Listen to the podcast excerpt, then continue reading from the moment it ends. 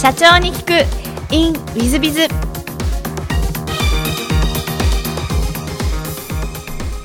ィズビズの新谷です。先週の続きをお聞きください。その後、えーと、未来貢献株式会社に合意したけど、はい、これもこれもそのそうは言ってもてっぺんさんのセミナー事業です、ね、そうですね。その山本さんという人間が独立で作った会社がその会社で。で、まあ、彼が僕を引っ張ったのでそれと一緒に一応移って、まあ、その間もずっとてっぺんと、まあ、情熱さんという会社があって、共同オフィスだったんですけど、まあ、ずっと一緒にそのオフィスで、まあ、情熱さんと一緒にやったりてっぺんと一緒にやったりしながらセミナー授業をやらせてもらってました。なるほど。でその後つながりというのを設立して代表になられてるんですが、はい、これはなどういった経緯でいらっしゃる？これは、えーと、その未来僕は3年ぐらい多分そのセミナー授業をやっていた時にその未来貢献という会社がいよいよそのセミナー授業ちゃんとやろうよっていう自社でもっていう形になってその彼が企画したその山本さんっていう方が企画したあの企業塾っていうのがあったんですね。でも僕自身がその起業したことないし起業した人の気持ちが分からなくてだったらまあこう起業しようということになって個人事業主でまず起業をしたっていうところがあります、はい、なるほど。じゃあその個人事業をプロセミさんに変えていったはいそうですね。あの、はい、いろいろ経緯はあるんですけど、うん、はい、今に至ってるのはその前身はその個人事業主やり始めたことが少しきっかけにはなるかなと、うん、今はそのプロセミさんとして独立してやってらっしゃるんですが、はい、えっと、プロセミさんと未来貢献さんは似たような事業だけど別って感じでらっしゃる、はい、あ全く別って感じで、まあ、未来貢献株式会社自体今はなくてですね、はい、もでもやっぱり飲食店がメインではあったんですよ、はいそうだと思うじゃあ実質、えーと、てっぺんのセミナー事業部をちゃんと引き継がれたのは、えー、加藤社長のプロセミさんみたいな感じでいらっしゃるかね。そうですね。あの、まあ、今プロあのてっぺんのセミナー事業部じゃないので、まあ、今人間力大学っていう、まあ、メイン事業でうちがやらせてもらっているのは、まあ、大島と一緒にやってるので、うん、まあ、流れ的にはそういう感じで今そのうちに来てるスタッフとかっていうのも基本的にはてっぺんの経験者が多くっていう感じでやらせてもらってますね、うん、はい。まあ、加藤社長私からすると、まあ、セミナーのプロっちゃプロプロ中のプロっちゃプロなんですけどじゃあ元はもう全然違う分野からセミナー事業に飛び込んだと、ね。はい、こういう感じらっしゃるんですね、はい、なるほど。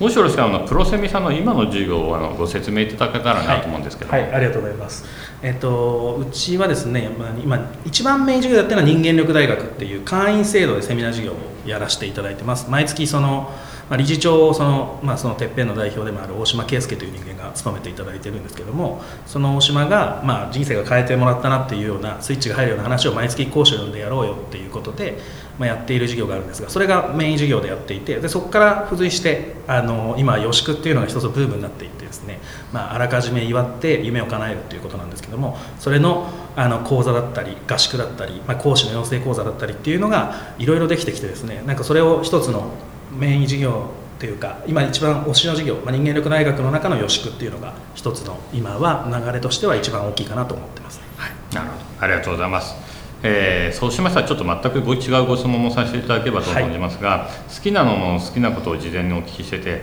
ハイボール格闘技とおっしゃってらっしゃいまして、はい、まあ、ハイボール私と一緒だなという まあまああのそれはちょっと置いといて。格闘技好きなんですか？はい。私格闘技がすごい好きでよく見にも行きます。でそれも小さい頃からプロレス見たりとかしていて途中からあプロレスじゃない本真剣勝負があるんだってことを知ったりしてすごく好きになったっていう経緯がありますね、はい、格闘技もなんか今はいっぱい種類がありますけど、はい、一番ハマってらっしゃるのは今,、まあ、今一番よく見に行くのは「雷神」っていうあのテレビでやってる総合格闘技ですかね。他のもあの見に行ったりしますけど。なるほど、はい、そうでいらっしゃいますやっぱりそれ柔道やってたりしたそうですね。それももちろんありますし、まあ、僕もあのすごくプライドっていうのがもともとすごく好きだったのでその流れもあってでなんか週に1回はなんかその地元でその世界チャンピオンが総合格闘技に出てるんですけどその人が運営している道場にこう行ったりとかもしてます。なるほど。そうです。じゃあ今も鍛えてらっしゃる今もまあ鍛えてるってことも週1回ですね。もう本当にあのミット打ちしたりとか まあ筋トレしたりとか1時間ぐらいですね、まあ、ヘトヘトになってやらせていただいてますけど、なるほど。そうでいらっしゃいますかで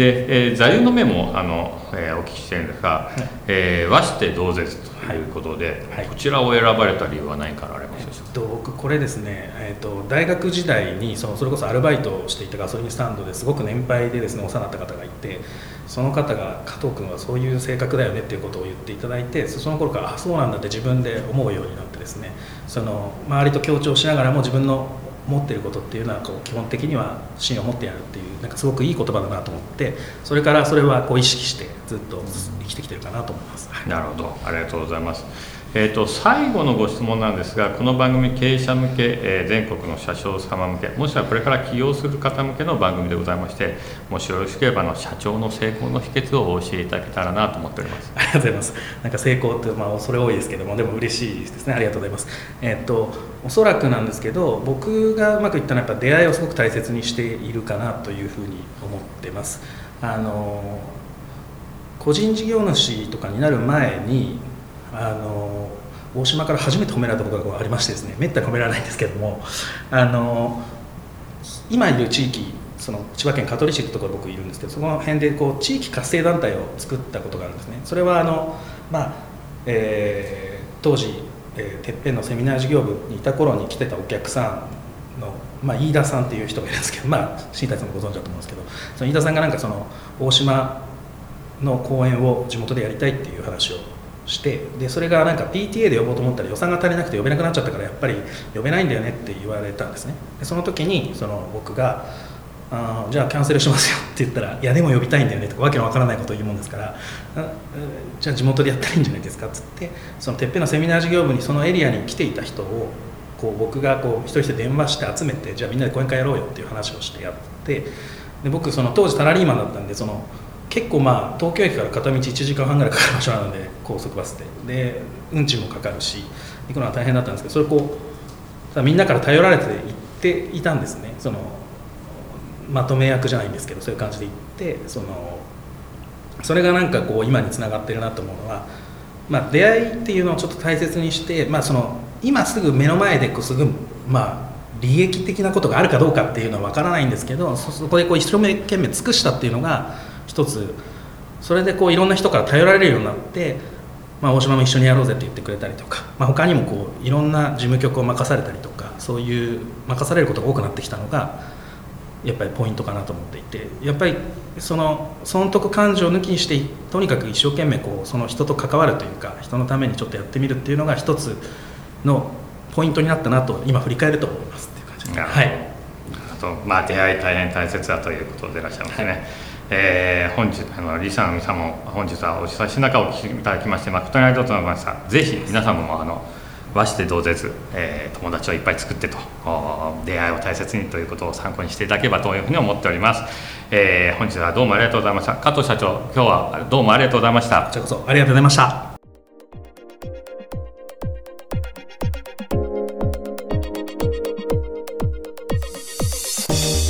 本日の社長に聞くインウィズでは加藤社長様でいらっしゃいました。プロセミの加藤社長様、えー、私もあの飲みに行ったりもしますから、えっと、仲もいい方の社長様でいらっしゃいますけども、まあ、知らないこといっぱいあってああそういう経緯だったのか、まあ、若いからすると加藤社長セミナーのプロのお一人でいらっしゃいますので、えー、まあ、大変気が合う部分もあるんですけども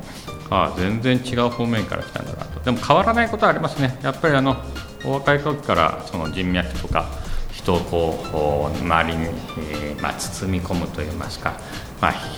人脈を広げるとかそういうのは本当にお得意だったんでそれでまあ加藤社長の周りな人がいっぱいであの帰り側も面白いことをおっしゃっていらっしゃってあの男性にはモテますって笑ってらっしゃいましたがいや本当にそれはすごいことで素晴らしいことで、えー、加藤社長の周りには人が集まってくるんで、まあ、大変素晴らしいなと思います。えー、私もそういうふうにやりたいなというふうに思っている次第です、えー、皆さんもぜひ加藤社長様みたいに人がどんどんどんどん来るような感じもいいんじゃないかなと思います、えー、本日の社長に聞くニューイズはここまで、えまた来週。3分コンサルティング。i z b i z が社長の悩みを解決。本日の3分コンサルティングは Y 様。飲食店3店舗経営だそうです。はじめましてメルマガポッドキャストをいつも楽しみに拝聴しております。えー、私は飲食店を経営しているバイと申します。すでに都内で3店舗展開しております。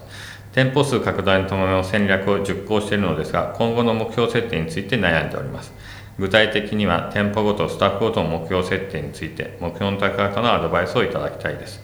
えー、新谷さんが目標を立てるとき、えー、何を意識するのか、どういった数値を目標元に目標を立てられるのかなどもお教えいただければ幸いです。物資間質問でございますが、何卒よろしくお願いいたします。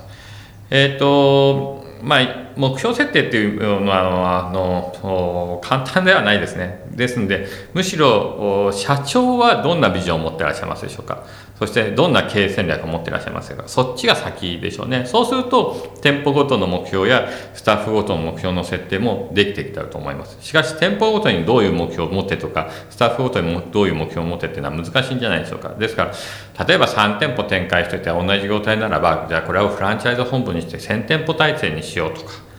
または都内で別の業態をあと7店舗ぐらいやって10店舗体制にしようとか、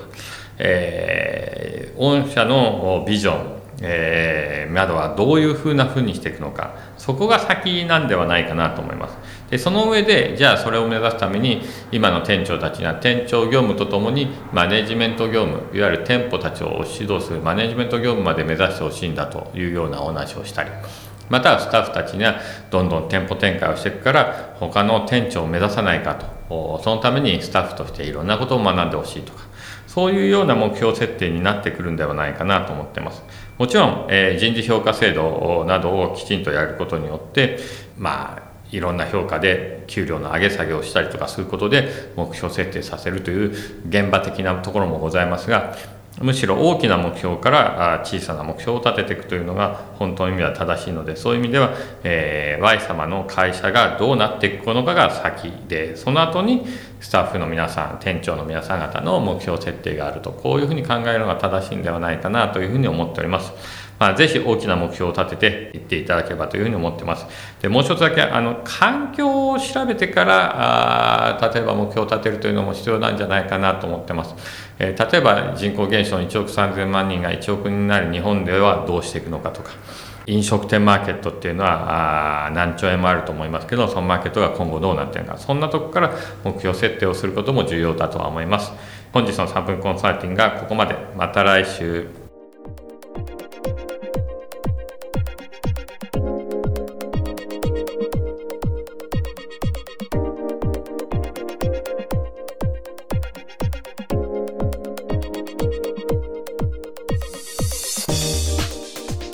最後までお聞きいただきまして誠にありがとうございました。本日のポッドキャストはここまでになります。また来週お楽しみに。